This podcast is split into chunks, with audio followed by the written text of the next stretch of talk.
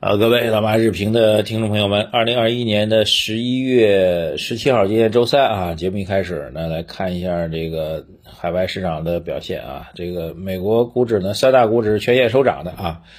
最近一段时间一直在调整的这个特斯拉，这个也出现了反弹啊，整个指数表现不错，特斯拉大涨了百分之四点零八。Rivin R I V I N 啊，就是这个。要跟特斯拉竞争做这个电动皮卡的公司啊，这车好像没造出来啊，大涨了百分之十五哈。呃，现在美国是两家新能源汽车的龙头企业啊，一家是特斯拉，另外一家是正在准备造车的瑞宾啊。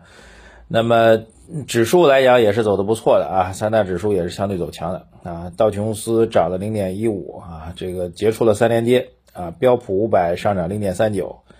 纳斯达克涨了零点七六啊，整个海外市场表现比较强劲啊，特别新能源板块啊也带动了这个中概股，理想、小鹏啊，未来也是上涨的，理想涨了百分之九点七五，所以这两天呢，新能源板块调整比较多啊，会不会今天能够在海外市场带动之下能够走起来呢？呃，然后早上起来另外一个消息刷屏的就是中国世界杯哈预选赛啊，这个终于是。靠着一个点球啊，国足是一比一战平了澳大利亚啊！我没有再看什么分析了，这个应该是还有出现的希望吗？呃，应该没有了是吧？啊，这事儿就算了了吧。这个两大伤心事啊，这个中国男性为主的啊人群，两大伤心事，一个是国足啊，国足是几十年如一日啊。呃，另外一个就是 A 股，A 股呢倒是给我们希望还是有一些的啊，我觉得啊，A 股其实。有点像什么呢？就是这两个放一块比，就是国足呢，比如这轮国足，他就是李铁指挥的。我看很多人都在那讲啊，这个谁上谁下呀，该怎么排兵布阵呢？对这个教练的战术呢，这个很不满意啊。当然，确实可能很多网友的水平比李铁要强，呃，但是您管不了啊，您只能在这个键盘侠，对吧？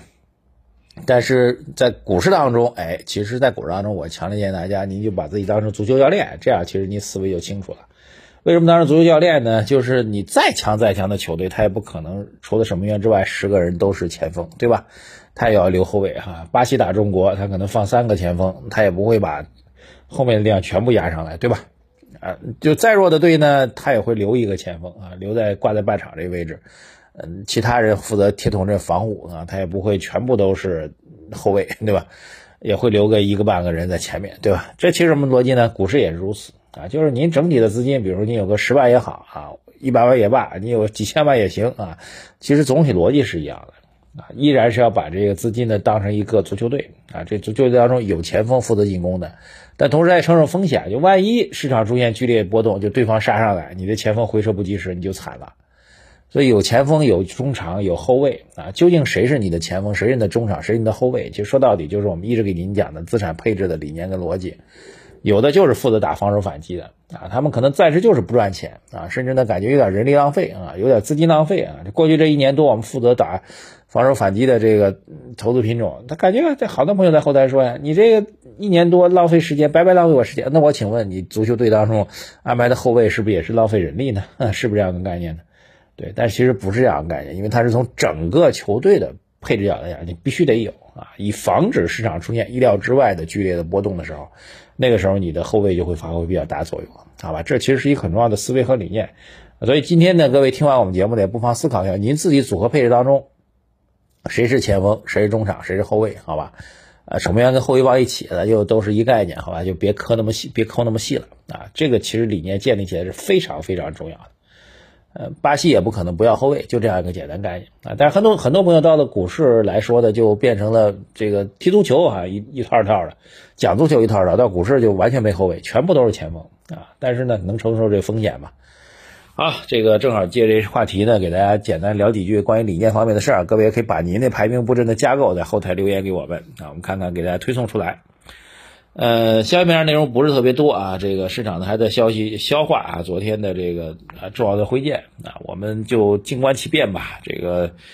呃，主要是跟北交所有关系啊，这个两件事情啊，第一件事情就是昨天北交所第二天的交易状况啊，这八十一家公司只有七家上涨的啊，然后八十一点七等于多少啊？其他都是下跌的啊，另外十六只跌幅超过百分之十啊，可以说是全军覆没啊。呃，这个整个市场走弱的速度比我们想的还要快啊！本来想按照这之前的创业板的经验来讲，涨个两三天最起码的，涨个礼一个礼拜也正常的，没想到只干了一天啊，比我想象中还要更弱。其实很正常，这些公司我刚才讲了，这些公司北交所的公司呢，确实是有可能代表了专专精特新的一个发展方向啊，但是它实际的这规模影响力啊，市场认知度确实还是远远不够的啊，这其实是很大的一个这个板块的一个投资的一个特点吧。另外一个有意思跟北交所有关系，就是昨天的时候，国泰君安发布的一个报告，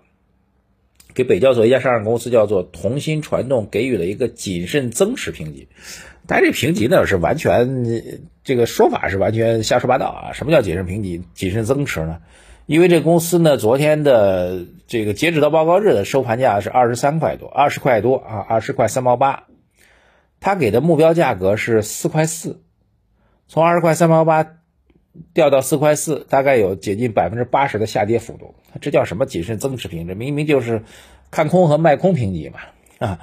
呃，而这家公司呢是就是上市首日大涨了百分之五百的龙头品种啊，这个上市第一天就被给出了一个这个卖空的评级，这在 A 股市场当中非常非常罕见的啊！这个当然具体个股我没有看啊，这个但是这个评级的现象本身就非常非常罕见，因为在 A 股市场当中极少有做空的报告。啊，这个为什么呢？因为道理很简单，A 股市场这个个股能做空或者靠做空去赚钱的人几乎很少，但也不做空，所以呢，你干嘛出卖空报告呢？出卖空报告多的券商呢，会得罪上市公司，你出哪家哪家上市公司就被得罪了啊，以后就甭想在上市公司调研了，对吧？就券商没必要去做，它最多的真正的卖空呢，就是就不给报告啊，就所以我特别强烈建议给大家，呃，有一个非常小但是很有价值的一个技巧，就是你看一下你那个买的那公司啊。建议大家，任何一家公司，你先干两件事啊，就是一家公司突然有人给推荐，你就做两件事情啊。第一件事情就是看一下啊这家公司的净资产收益率 ROE，这基本上各大的软件当中都可以看到，就公司的财务指标的基本上都可以看到 ROE，年化 ROE 啊，就最近两三年平均的 ROE 啊净资产收益率啊，不要低于百分之十啊，低于百分之十您就不要去，这公司就不要买了。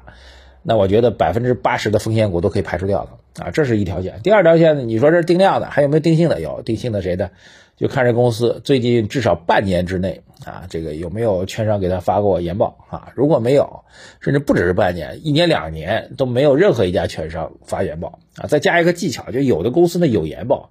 它几乎每个季季度都会有研报，但是这季这个研报呢只来自于同一家券商的同一个研究员。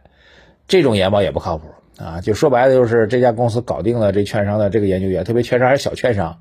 搞定了这券商的研究员啊，这个，所以每个季度每次出报告的时候，就专门给他发一份报告啊。除此之外，再没有其他的，就等同于没有报告啊。好吧，这这几个小技巧给到大家。那这样的公司就是半年多都没有研报的话，那就意味着机构压根就不看这家公司。连机构都不愿意去看啊！机构的，特别是这个这个，我们说券商这边，它主要任务就是发掘出好的投资品种，推荐给这个专业的机构投资者去投的啊。他天天就在那翻研报，如果他连半年多这么多券商都没有一家公司去出台研报的话，那公司基本上就可以把它这个这个取关了，取消关注了。所以这两个点很简单，各位就现在就翻一下您自己的持仓啊，您看看这两大指标，如果近半年之内没有任何研报，甚至一年多都没有任何券商机构给他研报，然后 ROE 也是明显的低于百分之十啊，那我觉得这样的公司您买它哈，您就加一个黑标啊，这绝对是一个风险投资，好吧？